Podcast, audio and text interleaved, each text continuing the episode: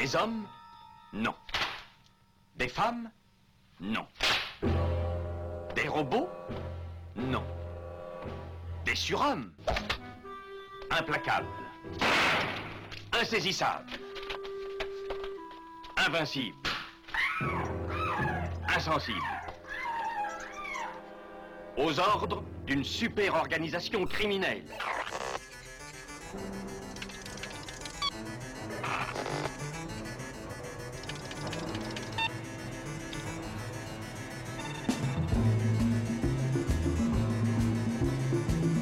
Impossible.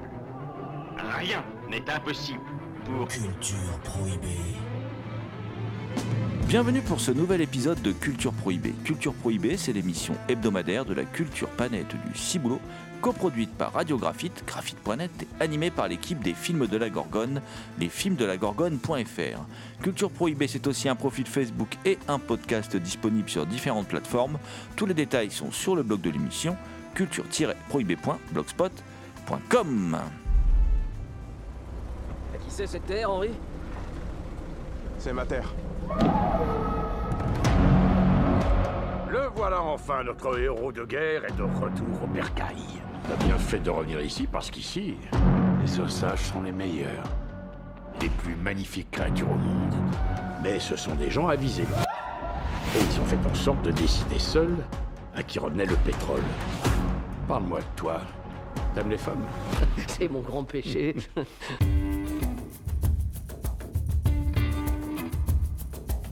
Au sommaire aujourd'hui, une émission consacrée à la représentation des Amérindiens dans le cinéma US. Nous aborderons le dernier film en date de Martin Scorsese Killers of the Flower Moon, adapté d'un ouvrage de David Gran, La Note américaine, disponible chez Pocket. Nous causerons aussi du livre Le sang noir de la terre, écrit par Linda Hogan, véritable indienne Chickasaw, une tribu voisine des Osages, qui est paru aux éditions Rocher dans la collection Nuages Rouges.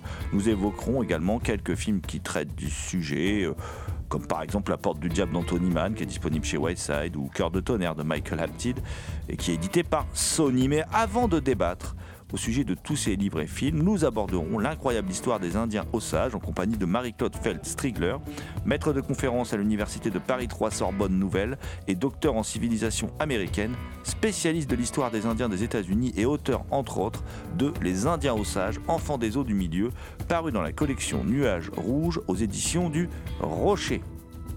L'équipe de Culture Prohibée remercie Cheng Long Zong pour son aide sur cette émission. Nous vous rappelons que cette émission est réalisée en partenariat avec la revue Prime Cut, disponible sur le site de l'éditeur TheExtasyOfFilm.com, sur celui des films de la Gorgone, lesfilmsdelagorgone.fr et chez tous les bons libraires. Pour causer amérindien au cinéma, je suis aujourd'hui accompagné de Thomas Rouland. Un sacré sioux ce Thomas Roland, mais on le surnomme plutôt le loup-garou Picard, car chaque nuit de pleine lune, il rédige de sanglants écrits pour la revue Prime Cut, dont il est le rédacteur en chef. Salut Thomas Salut GG, bien évidemment, salut à toutes.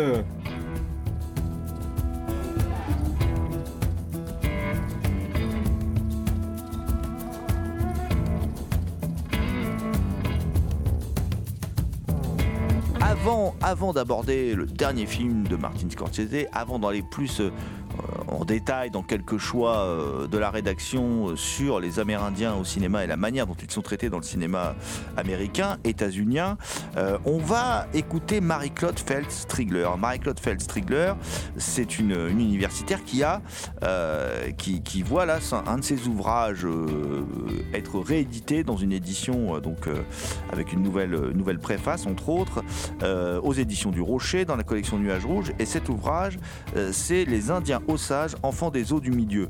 Alors on a joint Marie-Claude Strigler le jour, je vous le dis, hein, Marie-Claude Felt-Strigler, pardon, le jour de, la tempête euh, qui, où le vent soufflait très fort, donc euh, les conditions euh, sonores, parfois il y a des petits décrochages, voilà, mais show must go on, on, est allé au bout de la démarche, on voulait à tout prix échanger avec Marie-Claude Felt-Strigler, euh, car comme vous allez pouvoir l'entendre, elle connaît son sujet sur le bout des doigts.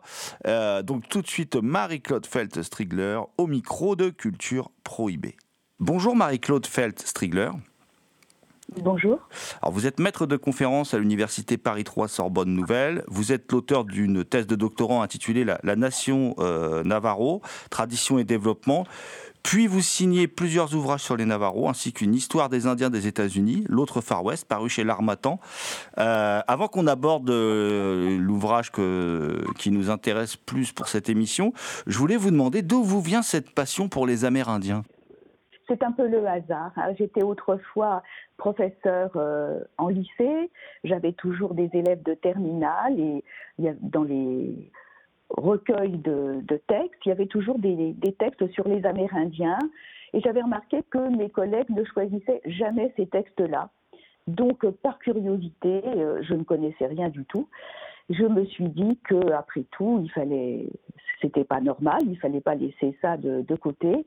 Donc j'ai commencé à étudier effectivement euh, l'histoire des Amérindiens des États-Unis et j'ai trouvé ça passionnant et voilà, j'étais prise par le virus qui ne m'a jamais quittée. Aujourd'hui, nous nous rencontrons, Marie-Claude Feldstrigler, au sujet de Les Ossages, Enfants des eaux du milieu, paru aux éditions du Rocher dans la collection euh, Nuages rouges. Et comment avez-vous rencontré justement les Indiens Osages alors effectivement, vous avez mentionné tout à l'heure que j'avais fait une thèse sur les Indiens Navajo. Et les Osages ne sont pas du tout dans la même région, puisqu'ils sont actuellement en Oklahoma. Le hasard a fait que j'ai été invitée à faire une conférence à Montauban, où j'ai fait connaissance de Jean-Claude Drouillet, euh, qui a créé l'association Oklahoma Occitania, euh, en mémoire de trois Osages qui sont arrivés à Montauban en 1829 qui était tout à fait euh, abandonné, désespéré. Et l'évêque de Montauban a ouvert une souscription. Les gens ont donné de l'argent qui leur a permis de retourner chez eux en Amérique. Et les, Français avaient complètement oublié cette histoire, mais pas les Osages. C'est une histoire que tous les Osages connaissent. Euh, donc il y a des liens d'amitié avec la France et ce monsieur a décidé de renouer ces liens d'amitié qui avaient été oubliés par les Français. Et donc c'était en 1989, si je me souviens bien. Et depuis, il y a des délégations Osages qui vont à Montauban tous les ans et des Français qui vont chez les Osages tous les ans. Et j'ai fait partie euh, plusieurs fois de ces délégations françaises, ce qui a permis de se créer vraiment des liens d'amitié et un jour, euh, le, maire de Port-Resca, la capitale de la réserve, m'a offert une plume d'aigle, qui est un honneur euh, insigne, et m'a dit en, France, personne n'a jamais écrit l'histoire des Osages, donc ce serait bien que toi, tu le fasses. Et donc, ayant reçu cette marque d'amitié et d'estime, je ne pouvais pas ne pas écrire cette histoire. Et voilà, le livre est là. Le livre débute par une présentation de, de, deux personnes qui, je pense, comptent beaucoup pour vous et qui comptent beaucoup pour le peuple osage. C'est Léonard Maker, euh, qui est un historien osage, et son frère John Maker. Euh, bon, vous, nous dites dans, aussi que les, ce que vous nous disiez à l'instant, hein, que les osages ont un lien particulier avec la France, et euh, ce, avant même le XXe siècle, d'ailleurs, avant même les, les faits décrits dans Killers of the Flower Moon. En fait, les osages, c'est un, c'est un peuple très ancien. La première mention de leur existence, vous écrivez dans le livre, c'est 1673. C'est impressionnant. oui, effectivement. Euh, c'est le père Marquette qui les a mentionnés pour la première fois et a œuvré à leur christianisation, puisque à l'époque, c'était euh, une des tâches que s'étaient assignées les Européens.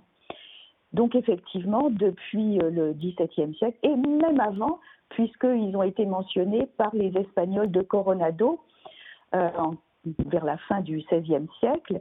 Donc on les connaît depuis très longtemps. Et curieusement, c'est euh, une tribu qui était pratiquement inconnue en France, à, part cet épisode d'arrivée à Montauban de quelques osages qui, ont été mentionnés dans les journaux de l'époque. Euh, et puis, euh, ben maintenant, évidemment, on va beaucoup parler des osages avec le film de Scorsese, tiré effectivement du livre de David Gran, ce journaliste du New Yorker. D'ailleurs, dans, dans, dans, dans, cette préface à cette, à cette deuxième édition de, de votre ouvrage, je crois, hein, Les Indiens aux âges, enfants des eaux du milieu, paru aux éditions du Rocher, vous, vous faites un point sur, le, sur le pétrole. L'or noir est, est, est, au centre des livres de Linda Hogan et de David Gran, qui sont deux livres qui, qui traitent de, de, de faits euh, identiques, ceux qui sont traités donc, dans, dans, le film de Killers of the Flower Moon de Martin Scorsese. Est-ce que vous, vous pouvez nous rappeler le traitement subi par les osages à la fin de, les osages pardon, à la fin du 19e, début du 20e aux, USA, parce qu'ils ont d'abord été bannis, on, les a cloîtrés, après ils ont, on a découvert qu'il y avait du pétrole sur leur terre, enfin c'est un peuple quand même qui a, énormément subi. Oui, comme beaucoup de tribus indiennes en fait. Mais ceci dit, les Osages sont particuliers au sens où euh, ils ont été déplacés plusieurs fois. Ils sont originaires euh, au départ du, Missouri, et puis ils ont été déportés au Kansas, justement sous la pression des, colons euh, qui arrivaient d'Europe. Et le Kansas, euh, malheureusement pour eux, avait des terres fertiles, donc très vite, les colons ont empiété sur leur territoire et l'État du Kansas les a repoussés. Et cette fois-ci, euh, ils ont atterri en Oklahoma, dans une terre incrate, pas du tout favorable à l'agriculture. Donc, euh, ils, ils, ont essayé de survivre tant bien que mal, jusqu'au jour où le moteur à combustion interne a été inventé et là, la richesse a été euh, soudaine puisque pour ces voitures, il fallait du pétrole. Et là, l'exploitation a explosé, non pas par eux, mais par des grandes compagnies, soit américaines, soit internationales. Mais euh, ils ont réussi à avoir euh, des royalties, donc euh, ils sont devenus effectivement riches du jour au lendemain. Et les journaux disaient, ce sont les gens les plus riches du monde. Non pas les Indiens les plus riches, mais les gens les plus riches du monde. Donc évidemment, dans ces cas-là, euh, la convoitise des Américains non indiens euh, s'est fait jour et il y a eu beaucoup de mariages mixtes des non-osages qui épousaient des osages. L'appât du gain, évidemment. Et puis, il s'est avéré qu'il y avait des, morts mystérieuses chez les époux ou épouses osages soit par empoisonnement, soit accident de voiture, soit incendie de la maison. Mais au début, le gouvernement fédéral ne s'en est pas ému particulièrement, ça n'était après tout que des Indiens. Mais ça a pris de telles proportions que le gouvernement tribal a envoyé une délégation euh, à Washington auprès du président Coolidge pour demander que des enquêtes soient faites le président Coolidge a finalement envoyé un enquêteur sur place pour essayer de, trouver qui étaient les coupables. Mais au départ, les gens ne parlaient pas, tout simplement parce qu'ils avaient peur d'être les prochaines victimes. Jusqu'au jour où euh, une femme, une jeune femme, Molly Burkhart, qui est vraiment au cœur du film de Scorsese, euh, a avoué qu'elle pensait qu'on l'empoisonnait et ça a été le point de départ. Il a suffi que quelqu'un parle pour que les autres commencent à parler également. Et donc, il y a eu effectivement découverte d'un certain nombre de, de, tractations, de corruption, euh, d'assassinats. Et il y a eu des, des, procès. Donc, étaient concernées à peu près une soixantaine de personnes mais euh, il est évident qu'il y avait beaucoup d'autres coupables qui, eux, n'ont jamais été euh, inquiétés. C'est pourquoi ce, journaliste, David Graham, a décidé de mener son enquête à lui, et effectivement, ça a été le résultat de, son livre euh, qui a donné lieu, finalement, Scorsese à acheter les droits. Mais il est intéressant de savoir que ce n'est pas le premier film sur ces tragédies. Hein.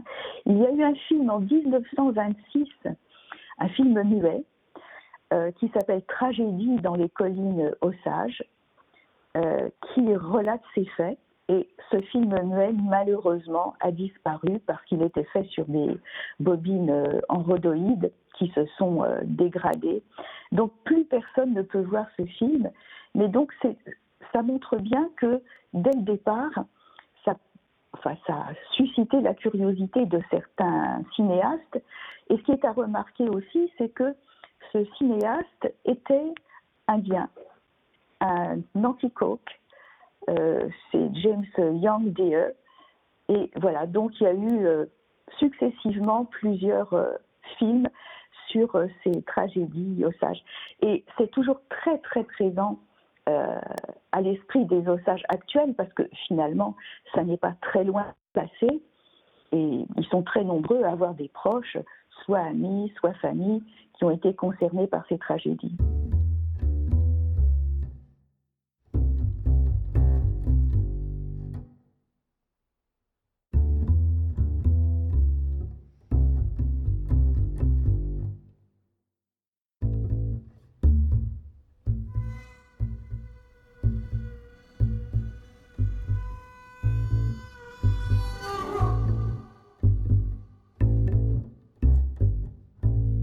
Vous écoutez Marie-Claude Felt-Strigler au micro de Culture Prohibée.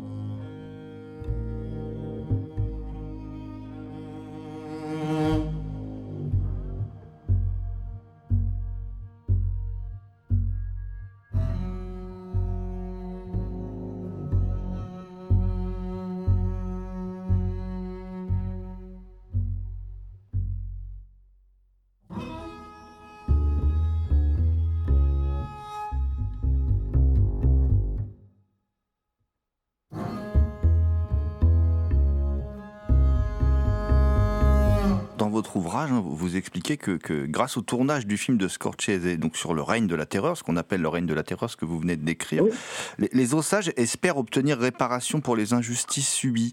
Euh, comment comptent-ils s'y prendre? Est-ce qu'ils pensent que le film peut à ce point faire euh, débloquer des situations? Bah, Débloquer des situations, euh, je ne sais pas, mais au moins que les gens sachent ce qui s'est passé.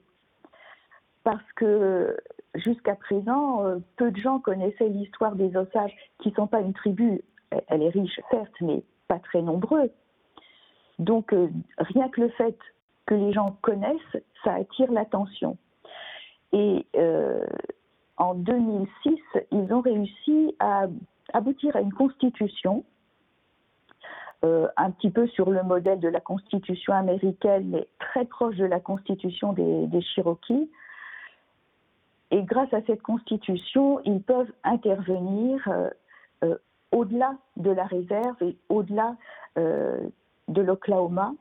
Et le chef Geoffrey Standing Bear fait des discours, des, interventions, des, des, délégations à Washington, justement pour que ces faits soient reconnus et surtout que les revenus du pétrole euh, dont certains bénéficient encore, mais beaucoup de non-indiens bénéficient euh, des revenus du pétrole, soient réservés uniquement au peuple osage, c'est-à-dire rapatrier euh, tous ces head rights, toutes ces parts du domaine souterrain qui produit le pétrole, soient réservées, soit reviennent entièrement aux osages. Et aujourd'hui, combien y a-t-il d'osages et comment sont-ils répartis sur le, territoire euh, états-unien, on va dire euh, Parce qu'il doit y en avoir encore pas mal qui vivent des revenus du pétrole, je pense, parce que vu les échanges qu'on vient d'avoir, euh, certains même n'en vivent pas et devraient en vivre, à ce que je, comprends. Oh, ils sont actuellement à peu près 13 300, 13 500, on ne sait pas exactement. le chef Geoffrey Standinger a lancé le fait d'avoir un recensement spécial pour eux qui aurait lieu tous les quatre ans et le premier a lieu en 2023 avec beaucoup plus de, renseignements sur chaque membre de la tribu de façon à avoir un recensement plus exact. Donc, euh, il se peut que dans quelques mois, on ait les chiffres exacts de ce nouveau recensement de 2023. Ceci dit, la plupart vivent en Oklahoma, mais pas uniquement. Il y a une forte communauté euh, en Californie par exemple. Et puis, à part ça, euh, ils sont répartis un petit peu partout parce que euh, ils vont chercher euh, des, emplois, il y a des investissements ailleurs. Donc, comme beaucoup de tribus indiennes, il y a un noyau sur place et puis une diaspora un petit peu partout aux États-Unis. D'accord. Et on découvre aussi dans votre livre, donc Les Indiens Osages, enfants des eaux du milieu, paru aux éditions du, Rocher, euh, Marie-Claude Feldstrigler, on découvre a certains ont même porté l'uniforme du, Kansas pendant la guerre de sécession. Oui, bien sûr. Ben, comme euh, d'autres Indiens, et bon, ils ont choisi euh, soit le sud, soit le, noir, soit, soit le nord. Et bon, euh, beaucoup avaient choisi le sud parce que bah, parce qu'ils étaient sur place. Et malheureusement, euh, ça les a desservis euh, après la guerre de sécession.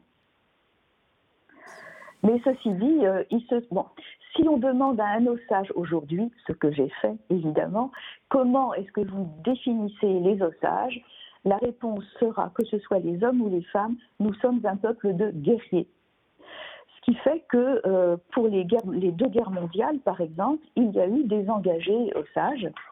Et comme les Navarros, euh, ils ont été euh, codeurs, donc ils ont participé à la transmission des, des, messages en langue codée en se servant de la langue osage. Voilà. Donc on parle beaucoup des code talkers Navarros, mais il y a eu aussi des code talkers osages comme d'autres, euh, comme les Chickasaw par exemple. Donc euh, ils se sentent toujours des guerriers et évidemment, bon, ils n'ont plus l'immense territoire qu'ils avaient autrefois, mais ils se sentent quand même euh, responsables de défendre la, terre américaine et la démocratie encore aujourd'hui. Vous parliez tout à l'heure de, de, ce premier film sur le, les Indiens Osages, euh, parce que c'est vrai, on l'ignore, euh, le regard en fait dans le, puisque c'est le sujet de notre émission, euh, c'est les Amérindiens dans le dans le cinéma. évidemment dans le cinéma états-unien plus particulièrement. Et en cherchant, on a pu découvrir quelque chose qui peut paraître assez surprenant et qu'on oublie souvent, c'est que de en gros, jusqu'aux premières euh, revendications très fortes des, Afro-Américains, c'est-à-dire que jusqu'aux années 30, euh, dans les westerns états-uniens, en fait, l'Indien bénéficiait plutôt d'un regard bienveillant. C'est assez étonnant. C'est vrai, c'est vrai. C'est vrai, c'est seulement plus tard qu'il est devenu euh, cruel et, sanguinaire. Mais dans les premiers films, euh, c'était un homme noble, libre, qui faisait plutôt l'admiration, euh, l'admiration des spectateurs. Et qu'est-ce que vous pensez, vous, aujourd'hui, du. Enfin de, ou, peut-être que vos amis au Sage, puisque vous, vous en avez rencontré régulièrement, vous, on l'a peut-être pas dit assez, mais vous voyagez, vous rencontrez ces tribus indiennes, euh, vous ne vous contentez pas d'écrire à distance. Et, et, quel est le regard, euh, le vôtre aussi, puis celui des personnes que vous rencontrez régulièrement, sur la représentation des Amérindiens dans le, dans le cinéma américain? Parce que j'ai lu des textes assez euh, contradictoires. Genre certains, par exemple, à la sortie de Thunder de Michael Apted était assez content de euh, qu'on aborde le, sujet euh, euh, des maltraitances subies par les Indiens et en particulier là il y avait une histoire de meurtre qui est assez connue chez les Indiens aux États-Unis. Et d'autres disaient non parce que c'est un film fait par les blancs avec des sauveurs blancs enfin voilà et, et était très très divisé sur le sujet. Aujourd'hui euh, par rapport à la représentation des Amérindiens dans le cinéma. Quel regard portent les osages Et puis le vôtre, donc? Je me répète, hein, mais voilà, je, suis le roi des questions longues. Bah, je vais essayer de, vous répondre. Alors, c'est vrai que. Euh, après cette période-là où l'Indien était cruel et sanguinaire, où le spectateur s'identifiait à John Wayne, euh, souvent, il va retrouver sa dignité et sa sensibilité ça se constate surtout à partir des années 1970 euh, avec des films comme euh, Little Big Man, qui a eu un énorme succès, ou Soldat Bleu, euh, ensuite Un homme de mes chevals, bon je ne vais pas tous, tous les nommer, mais vous, faisiez allusion à Cœur de tonnerre de Michael Apted, qui est un film de 1992, et là c'est quelque chose d'intéressant parce que il va suivre une, une, intrigue qui devient commune à des films amérindiens tournés par les Amérindiens un peu plus tard. Alors, je, m'explique, hein, c'est pour les, auditeurs, c'est une enquête sur le meurtre d'un Sioux euh, Lakota, euh, qui, qui, est situé dans les Badlands du Dakota du Sud. Et c'est un film qui est entre intrigue policière, militantisme et voyage initiatique. Et ce qui est intéressant, c'est que c'est un thème qui est repris par les Amérindiens eux-mêmes après. Alors, on assiste au cheminement mental d'un agent euh, qui est d'origine Sioux, mais complètement américanisé. Il rejette, enfin, il, veut ignorer ses origines indiennes. Et puis, petit à petit, au contact des gens euh, auprès de qui il va faire euh, l'enquête, il va se rapprocher d'une militante indienne et d'un vieux sorcier. Et à leur contact, ça va réveiller en lui le, sens des valeurs et des traditions oubliées. Et ça, c'est quelque chose euh, qui va devenir de plus en plus commun. Et on se rend compte que enfin, sous l'influence des Américains blancs, les Indiens avaient été amenés à mépriser plus ou moins leurs origines. Ils étaient amoindris, ils étaient, euh, enfin, ils avaient des, ils étaient complexés. Et ça n'est que assez récemment, finalement, qu'ils vont retrouver leur fierté et leur dignité. Donc, je trouve que c'est quelque chose de tout à fait remarquable. Et j'ai l'impression que dans ce film, il y a un lien indirect avec ce qui s'est passé à Wounded Knee en 1973, cette fameuse occupation du site euh, de la tragédie de Wounded Knee euh, par les Indiens d'un certain nombre de tribus, justement pour revendiquer leur identité qu'on les avait obligés à mépriser pendant longtemps. Alors je ne sais pas si c'est très clair, mais euh, je trouve que c'est vraiment quelque chose qui a besoin d'être souligné.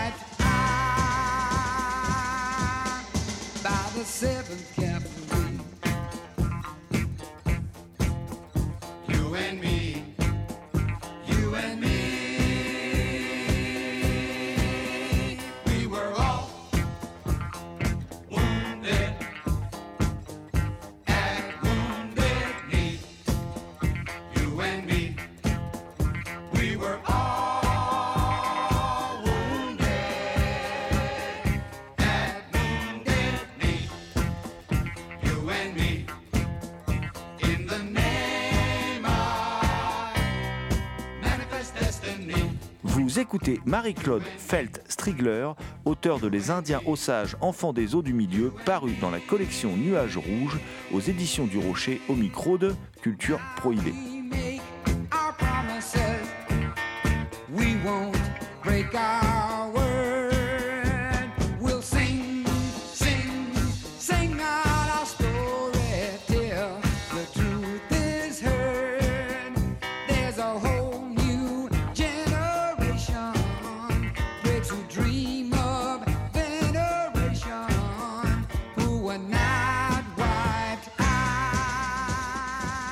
Vous l'avez vu le film de Martin Scorsese Je suppose que oui. Ah oui, bien sûr, on l'a sorti. Et j'ai suivi le tournage au fur et à mesure. Et, qu'en avez-vous euh, qu'en avez-vous pensé, vous, de ce film? Oh, pour, pour, être tout à fait honnête, j'appréhendais un petit peu la longueur du film. 3h26, c'est quand même assez long. Eh bien, pas du tout.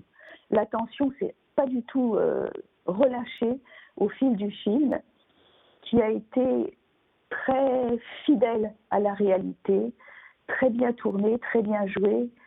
Et je, il passe d'un début euh, style western à finalement un drame psychologique de façon euh, très graduelle. On ne sent pas les différences, mais on reste centré sur euh, l'histoire de Molly et de, sa famille, et puis évidemment d'Ernest Burkhardt. Euh, et puis en plus, j'ai eu le plaisir de retrouver des visages connus, puisque euh, tous, les, tous les figurants et même certains acteurs sont des amis Osage. Donc pour moi, c'était un plaisir supplémentaire. Là, le seul bémol, je, je le dis, c'est que les deux acteurs fétiches de, de Scorsese ont un petit peu forcé les traits. Mais bon, c'était aussi pour que les spectateurs comprennent mieux. Bon, euh, oui, c'est vrai que ça cabotine un petit peu, on va dire les choses. Bon, après, ça reste quand même du grand cinéma. Hein. C'est un grand film. Euh, c'est quand même du grand film. Ouais. Et ce que, ce que, mes amis Osage ont beaucoup apprécié, c'est le, le, respect qui leur a été montré. Et c'est vrai que l'équipe de tournage, les deux acteurs fétiches et, et Scorsese ont passé beaucoup de temps dans la réserve euh, à discuter avec eux justement pour, euh, pour être certain de ne pas trahir la culture et l'histoire euh, de, de, cette tragédie qui s'est passée. Donc, et leurs relations ont été vraiment très bonnes, ce qui, ce qui est remarquable parce que ce n'est pas forcément toujours le cas. Donc, il y a vraiment des, des liens qui se sont tissés entre eux. Et, et l'honnêteté intellectuelle de, de, Scorsese est à souligner parce qu'il, je ne sais pas si vous le savez, mais au, premier montage de son film, il, trouvait qu'il avait donné trop d'importance en fait, parce que bon, il aime, il, aime vraiment le film de mafia, donc il avait donné beaucoup trop d'importance aux deux, à ces deux acteurs fétiches, et il a retourné des scènes pour redonner la place qu'il méritait aux, aux, Indiens Osages. Donc c'est quand même gage euh, de quelqu'un qui a, qui a fait preuve d'une honnêteté intellectuelle sans faille dans sa démarche artistique je trouve. Oui, tout à, tout à fait. C'est pour ça d'ailleurs qu'on a attendu la sortie aussi longtemps. Oui, c'est vrai. il a retourné des scènes, il en a rajouté. Et puis il y a eu le Covid au milieu, donc effectivement, euh, on était en attente pendant très très longtemps. Mais c'est un beau film et vraiment, euh, il faut le voir. Alors, si je peux mentionner, c'est qu'on va encore plus parler des ossages, puisqu'il y a un autre film qui est sorti à huit jours d'intervalle, qui est tout à fait original, ça n'a rien à voir, qui s'appelle Un pont au-dessus de l'océan de Francis Fourcou. Et là, c'est original, c'est une, artiste occitane qui va en Oklahoma découvrir la culture et la langue osage, et une artiste osage qui vient en Occitanie découvrir la culture et la langue occitane. Donc, euh, c'est vraiment euh, le, le, lien qui existe toujours finalement entre les Osages et la France. Ouais. Voilà, donc je, je, le mentionne juste en passant parce que ça n'a rien à voir, mais ça montre bien que l'intérêt finalement de, de, ces liens euh, affectifs profonds existe toujours. Dans votre ouvrage, Marie-Claude Feldstrigler, qui s'intitule donc Les Indiens Osages, enfants des eaux du milieu, paru aux éditions du Rocher dans la collection Nuages Rouges, il y a un chapitre, le huitième, qui s'intitule Quel 21e siècle? Et oui, quel 21e siècle Du coup, je vous retourne la question. Quel 21e siècle pour les, les Indiens Osages? Les Indiens Osages ont un statut euh, particulier parce que euh, comment dirais-je, quand ils ont été euh, dé, déportés au Kansas, dans le, traité stipulait qu'ils euh, pourraient rester dans la réserve tant que le soleil se lèverait, tant que l'eau coulerait. C'est l'expression consacrée. Et puis, comme vous savez, ils ont été déportés et ils sont allés en Oklahoma. Mais ils avaient réussi à économiser sur les annuités qu'on leur versait par traité euh, et par les indemnités qu'ils ont eues quand ils ont été obligés de partir, si bien qu'ils ont réussi à acheter leur réserve d'Oklahoma. Ils ont acheté cette, ce territoire sur, une sur une petite partie de la grande réserve des Cherokees. Si bien que c'est une des seules tribus à avoir pu acheter sa réserve, ce qui leur donne des droits que n'ont pas les autres tribus. Donc, aujourd'hui, ils, savent très bien que les revenus du pétrole vont diminuer. C'est une ressource naturelle non renouvelable. Et puis les cours du pétrole varient. Donc il faut varier les revenus pour continuer à avoir un bon niveau de vie. Alors, comme beaucoup d'autres tribus, ils ont ouvert des casinos. Ils ont aujourd'hui sept casinos qui sont rentables, qui attirent euh, des touristes, bien sûr. Et puis, aujourd'hui, comme beaucoup d'autres tribus, ils ont retrouvé leur dignité et leur fierté et ils veulent mêler le monde moderne et leur tradition. Donc, en à la fin des années 80, ils ont ouvert une réserve naturelle pour reconstituer la prairie traditionnelle qui, qui, recouvrait une grande partie de l'Amérique du Nord en fait et qui a disparu avec la disparition des bisons et l'agriculture. Dans cette réserve, ils ont introduit dès le départ 300 bisons euh, pour reconstituer euh, cet écosystème particulier. Ces bisons se sont multipliés, ils sont aujourd'hui plus de 3000. Et il y a quelques années, ils ont aussi euh, racheté le ranch de Ted Turner qui triple la surface de leur réserve. Donc aujourd'hui, cette euh, grande prairie d'autrefois se reconstitue, les bisons se multiplient, ce qui évidemment attire aussi les touristes. Donc, comme on voit, ça, ils diversifient leurs revenus et ils regardent aujourd'hui, euh, finalement, l'avenir avec quand même une, grande confiance. Et alors, quelque chose qui, est aussi, qui aussi attire l'attention, c'est que dans les troupeaux de, de chevaux, eh bien, il y en a qui s'échappent, qui redeviennent sauvages, qui se multiplient donc on revient vraiment euh, aux, chevaux sauvages d'autrefois, aux bisons d'autrefois, aux écosystèmes d'autrefois, dont finalement ils vont tirer euh, parti pour euh, se, diversifier, attirer les touristes, tout ça avec les, casinos bien entendu. Donc voilà, il, il, marie la tradition et la, modernité euh, aujourd'hui dans la réserve. Ils ont aussi, dans la mesure où dès le départ ils ont été quand même beaucoup euh, scolarisés, aujourd'hui il y a euh, des professeurs d'université, des, des, artistes, des écrivains, des poètes. Donc voilà, c'est une nation moderne qui vit avec sa tradition.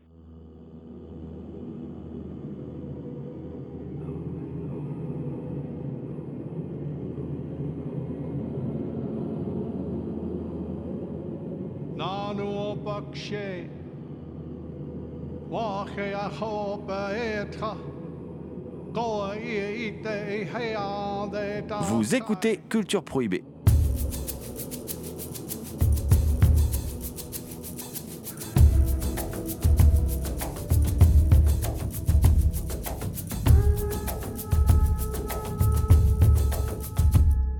Après ces échanges passionnants avec Marie-Claude Felt-Strigler, euh, donc spécialiste de l'histoire des Indiens des États-Unis, euh, dont on vous rappelle hein, l'ouvrage euh, pour lequel nous la recevions, c'est Les Indiens Osages, enfants des eaux du milieu, qui est paru dans la collection Nuages Rouges aux éditions du Rocher. Après, donc j'ai envie de dire, c'est ces, informations en pagaille qu'on vient de recevoir, on, va essayer à notre, à notre niveau, à nous, avec mon ami Thomas, de, de vous parler un peu euh, de la représentation des, Amérindiens au cinéma. C'est euh, c'est un groupe euh, comment dire, ethnique qui a été très très très souvent en fait utilisé dans le, dans le cinéma américain. Et ce qui est assez étonnant, si l'on se fie euh, si l'on se fie au travail des historiens du, cinéma plus spécialistes du, sujet, ce qu'on constate, euh, c'est que, euh, comme on, en a échangé à l'instant avec Marie-Claude Feldstrigler, c'est que les Indiens, en fait, ont été jusqu'en 1930, entre 1900 et 1930, des personnages très positifs qui étaient presque idolâtrés et qui étaient mis en avant dans des films qui étaient totalement, comment dire, qui ne les décrivaient pas du tout comme des brutes épaisses, des, une menace ou quoi que ce soit, voilà, mais on vantait plutôt leur qualité, leur, leur mode de vie, leur, comment dire, euh, on mettait en avant en fait euh, que c'était des personnages très très positifs. Et puis arrive la crise de 29, arrive aussi euh, une forte propension, toujours selon les spécialistes, hein, des Afro-Américains à partir des années 30 à exiger, à vouloir se battre et à exiger plus de droits.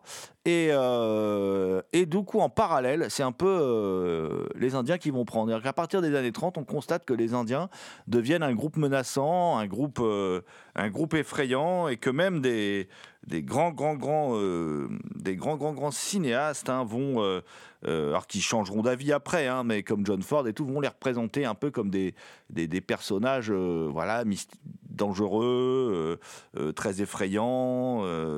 et bon, on en reparlera, on va, on va, on va développer tout ça. Et il y a des films, il y a des films qui vont essayer de, changer la donne. Alors il y, a, euh, y a un double tournant, on va dire, en 49 et en 50, avec la flèche brisée de Delmer Daves et La Porte du Diable d'Anthony Mann, mon cher Thomas. Oui, Anthony Mann, euh, La Porte du Diable est considéré comme le premier film pro-indien. qui est plutôt méconnu hein, par rapport à la flèche brisée de Delmer Daves, euh, qui l'a un peu éclipsé. Pourtant, la, grosse différence entre euh, les deux films, c'est que dans La Porte du Diable, euh, qui montre les Indiens sous, une, euh, sous un aspect positif, eh bien là on est du point de vue des Amérindiens. Là, même s'il y a quelques petits bémols, parce que le personnage principal est incarné par un blanc qui est grimé par Robert Taylor. Donc c'est le, le, petit, le petit défaut du film. Sinon, c'est le premier western d'Anthony Mann donc réalisé en 1950. Et euh, euh, Anthony Mann, donc, il, là, il impose un style western qui est quand même assez différent, un style qui est à rapprocher de ses films noirs. Parce qu'il travaille, euh, je crois que c'est la dernière fois d'ailleurs qu'il travaille avec lui, avec son directeur de la photo, John Alton, qui faisait des merveilles, il sculptait vraiment l'image avec en noir et blanc, il faisait des, des clairs obscurs, des contrastes très forts. Et on retrouve ça notamment dans une scène de, de bagarre à main nue. Euh, qui est assez mémorable. Et il, y a, il apporte aussi au western cette âpreté, ce côté sec, assez, sombre, qui n'était pas forcément là dans les westerns euh, précédents.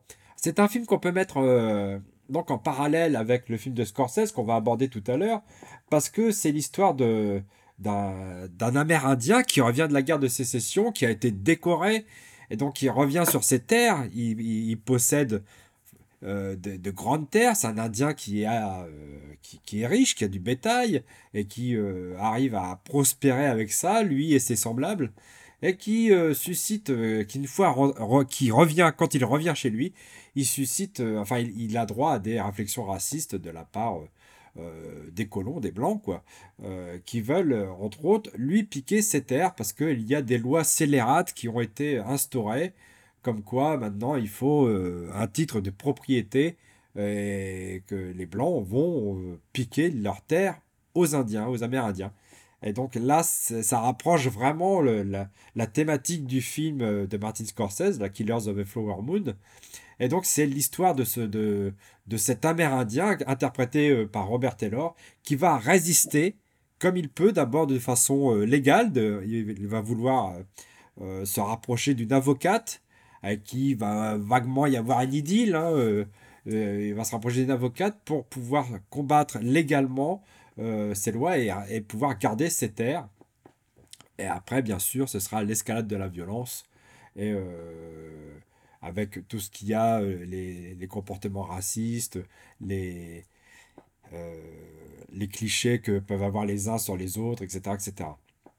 Donc je disais, c'est un, euh, donc c'est le premier western d'Anthony Mann et donc là il change vraiment la donne. C'est vraiment le film qui apporte euh, une autre image des Indiens, même si moi je trouve que c'est pas forcément le premier film qui est euh, qui est pro-indien. Tu parlais de John Ford là. euh, justement, j'ai revu, euh, j'en ai profité pour revoir le massacre de Fort Apache. Et dans le massacre de Fort Apache, qui est un film de 48, euh, les Indiens ne sont pas forcément montrés comme, euh, comme une menace.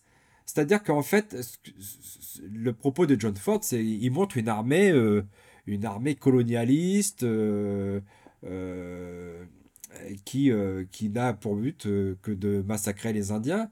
Et même si les Indiens sont quand même un peu en retrait, il y a, il y a le personnage de Cochise qui apparaît, mais les Indiens, en fait, dans le film, eux, ils veulent aussi la paix, quoi. Et c'est le personnage interprété par John Wayne qui, lui, intercédera de façon aussi à ce que le, le- la, la guerre entre les Amérindiens et l'armée américaine cesse. Mais euh, John Ford montre bien euh, une armée belliciste qui prend euh, les, traits d'Henry Fonda, qui est un officier de l'armée américaine particulièrement intolérant, rigide, peu ouvert aux idées des autres, aux idées différentes, etc. Et donc, hum, pour moi, c'est pas forcément La Porte du Diable et La Flèche brisée ne sont pas forcément les premiers films pro-indiens. Il y, y avait déjà des prémices avant. Euh, bon, j'ai cité le massacre de Fort Apache. Il y en a peut-être d'autres, hein, mais qui ne me viennent pas forcément en tête. Mais euh, pour moi, le massacre de Fort Apache, déjà, il il y avait déjà quelque chose. Au niveau du, massacre de Fort Apache, il y a, on voit quand même encore, même si le personnage de oui, qui est en retrait, il est intéressant parce qu'en plus il maîtrise des langues étrangères, tout ça, ce qui n'est pas toujours le cas parce que souvent dans les films de Ford, on voit que les Indiens parlent un langage qui n'existe pas en fait, qui n'est pas le langage des Indiens. Les, Indiens euh, euh, n'avaient pas le langage qu'il y avait dans, les films de Ford. Euh, et en- le massacre de Fort Apache, on voit encore quand même des Indiens très cruels, beaucoup plus cruels que ce qu'ils étaient dans la, visiblement de ce, dans ce que qu'ont constaté les historiens euh, dans leurs pratiques guerrières, où ils, sont vraiment des, des- très sanguinaires, on va dire. Je crois qu'ils attachent des soldats à des roues pour les torturer. etc. Enfin, c'est des choses euh, que pratiquaient pas en fait les Indiens. euh, voilà. Mais par contre, euh, il y a une bascule chez John Ford. C'est vrai que après avoir, euh, il le reconnaîtra lui-même, il le dira lui-même de toute façon. Après avoir euh, longtemps euh, caricaturé les Indiens comme des méchants, d'ailleurs, il les, euh, même par sa mise en scène dans certains films, il les, comment dire, il désociabilise. D'ailleurs, il les déshumanise parce qu'ils ils n'apparaissent que comme une menace euh, extérieure, violente. euh, et c'est vrai que là, euh, dans le massacre de Fort Apache, il y a déjà des changements. On sent qu'effectivement, euh, Ford, euh, petit à petit, il va changer son discours. Et petit à petit, après, on sait, on, ça va le mener, son discours, son schéma va se fissurer. Va y avoir la prisonnière du désert, euh, et puis surtout les Cheyennes, hein, où on va euh, commencer à attribuer, ce qu'on commence à faire aussi dans le massacre de Fort Apache, hein, mais encore plus fort dans les films dont je parle là, euh, la violence aux blancs en fait, et, pas aux Indiens. Et effectivement, Ford va euh, va complètement changer euh, son point de vue. D'ailleurs, dans il tord le cou un peu à ses anciens films et à son ancienne vision du peuple indien dans La prisonnière du désert par le plan euh, qu'il fait sur Monument Valley, euh, qui contraste avec euh, ces, films, ces, films de jeunesse, on va dire, où les Indiens étaient, étaient comment dire, représentés comme des personnages assez sanguinaires. Et le, alors c'est vrai que les Amérindiens à cette époque-là, il y a comme tu le disais, Thomas, tu l'as rappelé fort justement, le film de Delmer Dev, le film d'Anthony Mann. John Ford aussi qui va faire évoluer son point de vue. Petit à petit, il y a une prise de conscience. Et puis arrivent les années, euh, euh, bon, années 60, années 70, les années de la guerre du Vietnam. Et à ce moment-là, l'Amérindien va aussi devenir le Vietnamien, hein, ce, dont on échangeait avec euh, Marie-Claude Feldstrigler durant l'entretien. Il va, servir de métaphore à ce que subissent les soldats américains envoyés au Vietnam, mais aussi le peuple vietnamien. Et on va le voir, par exemple, avec Soldat Bleu de Ralph Nelson. Et petit à petit, la figure de l'Amérindien, elle va rester dans la culture populaire, dans, dans- dans le cinéma. euh, dans le cinéma américain, alors on balaye tout cela assez vite parce qu'il nous faudrait euh, beaucoup, beaucoup d'émissions. We are the tribe that they cannot see. We live on an industrial reservation. We are the Halusa Nation. We have been called the Indians. Vous écoutez Culture Prohibée spécial amérindien dans le cinéma US. We have been called hostile. We have been called pagan. We have been called militant. Et puis il y a des films qui vont petit à petit, euh, qui vont on va continuer à illustrer. Jusqu'à aujourd'hui, d'ailleurs, dans la série Yellowstone, on voit une série qui fonctionne énormément avec Kevin Costner. Euh, Kevin Costner, même dans Danse avec les loups, qui, va faire des erreurs, d'ailleurs, qui vont beaucoup lui être reprochées par les historiens, mais qui a une vraie volonté aussi de réhabiliter les, Indiens dans son travail. Et avec le temps, euh, euh, l'Amérindien, en tout cas, va devenir un personnage de fiction, même assez passionnant. Et là, vraiment, dans la série Yellowstone, on voit vraiment comment ça fonctionne, à partir de la construction de casinos, à partir de, euh, du pouvoir local, des élus locaux qui sont des Amérindiens, comment ils fonctionnent, comment ils fonctionnent avec les sénateurs, comment... Euh, c'est très, très, très intéressant. Et puis, euh, moi, je voulais parler d'un film, mon cher Thomas, qui, avant qu'on arrive au film de, de Scorsese, qui s'appelle Cœur de tonnerre, de Michael Apted, un réalisateur britannique. un film qui, qui, raconte l'histoire, alors on en a parlé pendant entretien avec Marie-Claude Feldstrigler, hein, donc euh, je ne vais pas re-raconter l'histoire qui, vient de vous être, euh, euh, de vous être racontée par Marie-Claude Feldstrigler, mais ce qui m'intéresse beaucoup, moi, c'est que c'est un film, par exemple, qui est aujourd'hui remis en cause par pas mal d'universitaires, par des spécialistes, des tenants des cultural studies, des choses comme ça, qui disent oui, mais en fin de compte, c'est quand même encore un film qui quelque part illustre un peu l'image du Sauveur blanc. Je suis pas du tout d'accord avec ça. D'ailleurs, on en a échangé avec Marie-Claude Feldstrigler qui, qui, a, qui a émis un avis que je partage complètement parce qu'en fait, le personnage principal, cet agent du FBI qui vient pour enquêter euh, parce qu'il y a eu, euh, comment dire, des meurtres euh, dans, une, dans une réserve, il est lui-même un sang mêlé et petit à petit, il va redevenir au contact de, ses origines, il va redevenir euh, euh, quelque part un Sioux. C'est beaucoup plus subtil et intéressant que le point de vue de certaines euh, personnes qui aujourd'hui voudraient un peu caricaturer ce film ou le juger à l'aune des, euh, des, comment dire, des critères retenus aujourd'hui pour juger une œuvre. Critères d'ailleurs fort discutables. Ça, on pourrait, pourrait débattre là-dessus aussi. Mais il faut savoir quand même que le, le, film a une, pour moi une importance très, très grande, puisque déjà, c'est le film qui va me ramener, moi, vers les combats des Indiens aux États-Unis, vers la, libération de Léonard Pelletier, qui était un combat mené par les Amérindiens, de quelqu'un d'accusé à tort de, de meurtre, euh, qui était un peu le pendant de Moumia Abu Jamal euh, pour la population américaine, là pour la population amérindienne. Et puis Michael Apted va tourner la même année un documentaire sorti en salle qui s'appelle Incident at Oglala, qui, est, euh, qui va traiter de la mort des deux agents du FBI en 75 dans la réserve de, de Pinridge dans les Badlands.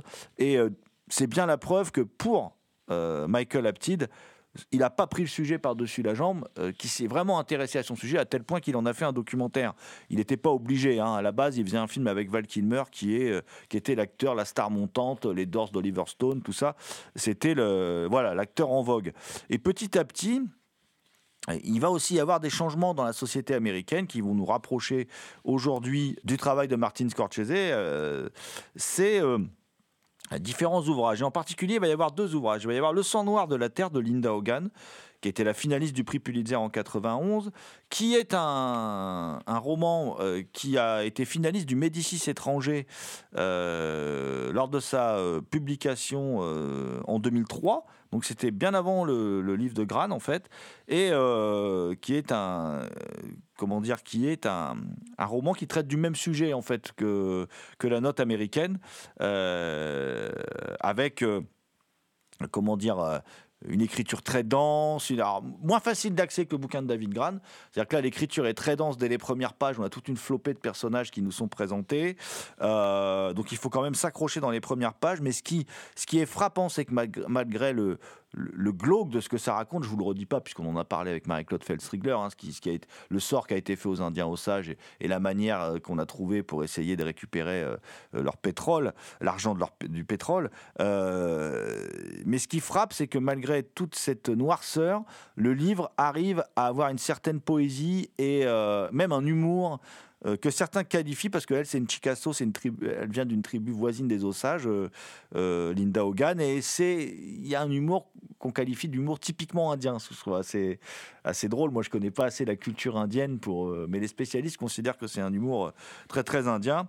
et puis surtout, moi, ce que j'aime dans ce livre, c'est comment, c'est l'aspect des non-dits. C'est-à-dire, il y a tout ce qui est décrit dans le livre et l'imaginaire du lecteur travaille énormément. Et, du coup nous on s'imagine des choses euh, qui sont un peu qui seront un peu après euh, plus développées dans le, livre de Gran de David Gran Euh, et puis on peut difficilement décorréler ce livre là Le sang noir de la terre de Linda Hogan donc paru euh, aux éditions du Rocher. On peut difficilement, le, dans la collection Nuages Rouges également, euh, le déconnecter du, bouquin de David Gran et du film de Scorsese qui en découle, euh, puisque là, on s'attache aussi tout particulièrement au destin d'une femme qui s'appelle Nola dans, le, livre de Linda Hogan. Et cette femme dans le, livre de, comment dire, de David Gran, La note américaine, et donc dans le, dans le film de, de Scorsese, elle s'appelle euh, Molly, hein, qui est un personnage, vraiment le personnage central du, film de Scorsese. Donc, je crois que Thomas, le Killers of the Flower Moon de Martin Scorsese, t'a particulièrement impressionné. Pour moi, c'est le retour de Scorsese à un cinéma beaucoup plus intéressant que son film précédent, que je trouvais pas terrible. Et euh, il rejoint un peu ce, ce côté de, de critique de la, des fondations de, de la civilisation américaine. Et donc, comme je le disais tout à l'heure, c'est un film euh, qu'on peut mettre en parallèle avec le film d'Anthony Mann, La Porte du Diable, parce que c'est euh, bah, c'est les Blancs qui se rendent compte que les Indiens aux âges, bah, ils, possèdent du pétrole, il y a du pétrole sur leur terre, et ils essayent de, de spolier leur richesse, parce que ce sont des Indiens qui, qui sont riches, ils ont des chauffeurs blancs, et euh, les Blancs, justement, pour, se, pouvoir spolier leur richesse, leur terre, leur pétrole, eh bien, en fait, ils se marient avec des Indiennes. Et puis, euh, petit à petit, euh, il y a une espèce de rapport amour-haine qui se noue entre, dans, ces mariages. Les femmes meurent de façon plus ou moins mystérieuse. hein. On devine qu'il y en a qui meurent de, empoisonnés. Et il y en a qui sont carrément exécutés. On peut le voir dans le film à un moment. Et euh, il y a ce personnage incarné par Leonardo DiCaprio qui revient de la guerre et qui tombe amoureux d'une indienne osage, euh, plus ou moins télécommandé par son oncle incarné par Robert De Niro. Euh, et au fur et à mesure, il va essayer de, de tuer donc son épouse pour pouvoir, euh, il est, pour pouvoir euh, récupérer toutes les richesses. Et lui-même, lui-même est un tueur. hein. Il tue, on le voit tuer des gens, euh, des Indiens, des Amérindiens durant le film. Et c'est un film qui bah, c'est un film fleuve. hein. C'est un film qui fait 3h30. euh, et effectivement, c'est donc pour raconter une telle histoire, effectivement, il faut peut-être euh, du temps. Moi, je trouve qu'il y a des petites longueurs vers la fin. Il aurait pu y avoir, il aurait pu traiter euh, certaines scènes par ellipse parce qu'on avait compris, euh, on avait compris de où il voulait en venir, etc. Et il y a un petit peu aussi un petit peu trop de musique hein, à mon goût.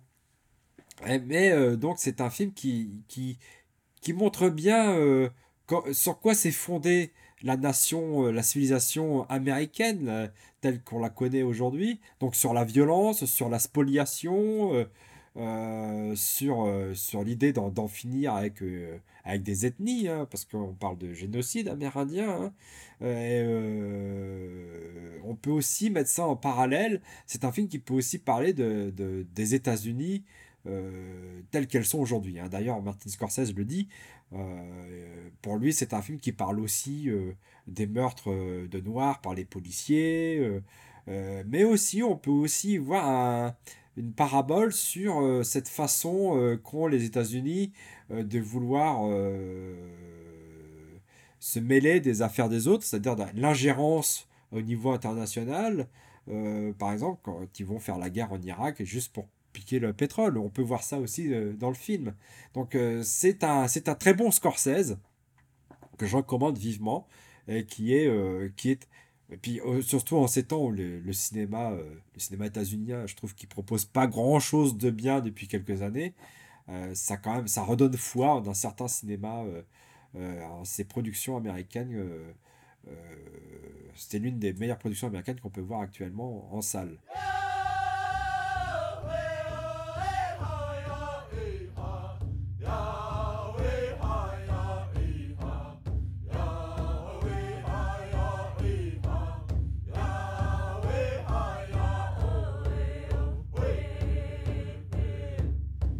C'était Culture Prohibée, une émission réalisée en partenariat avec les films de la Gorgone et la revue Prime Cut. Culture Prohibée est disponible en balado-diffusion sur différentes plateformes. Toutes les réponses à vos questions sont sur le profil Facebook et le blog de l'émission. culture-prohibé.blogspot.com. Culture Prohibée était une émission préparée et animée par votre serviteur Jérôme Potier dit La Gorgone, assisté pour la programmation musicale d'Alexis dit Admiral Lee, une émission animée avec Thomas Roland dit le Loup-garou Picard, un petit coup de main à la technique de Damien Demet dit la bête noire de Compiègne, and the last but not the least à l'architecture sonore de l'ensemble. Je veux bien sûr parler de Léo Magnien. Salut les gens, à la prochaine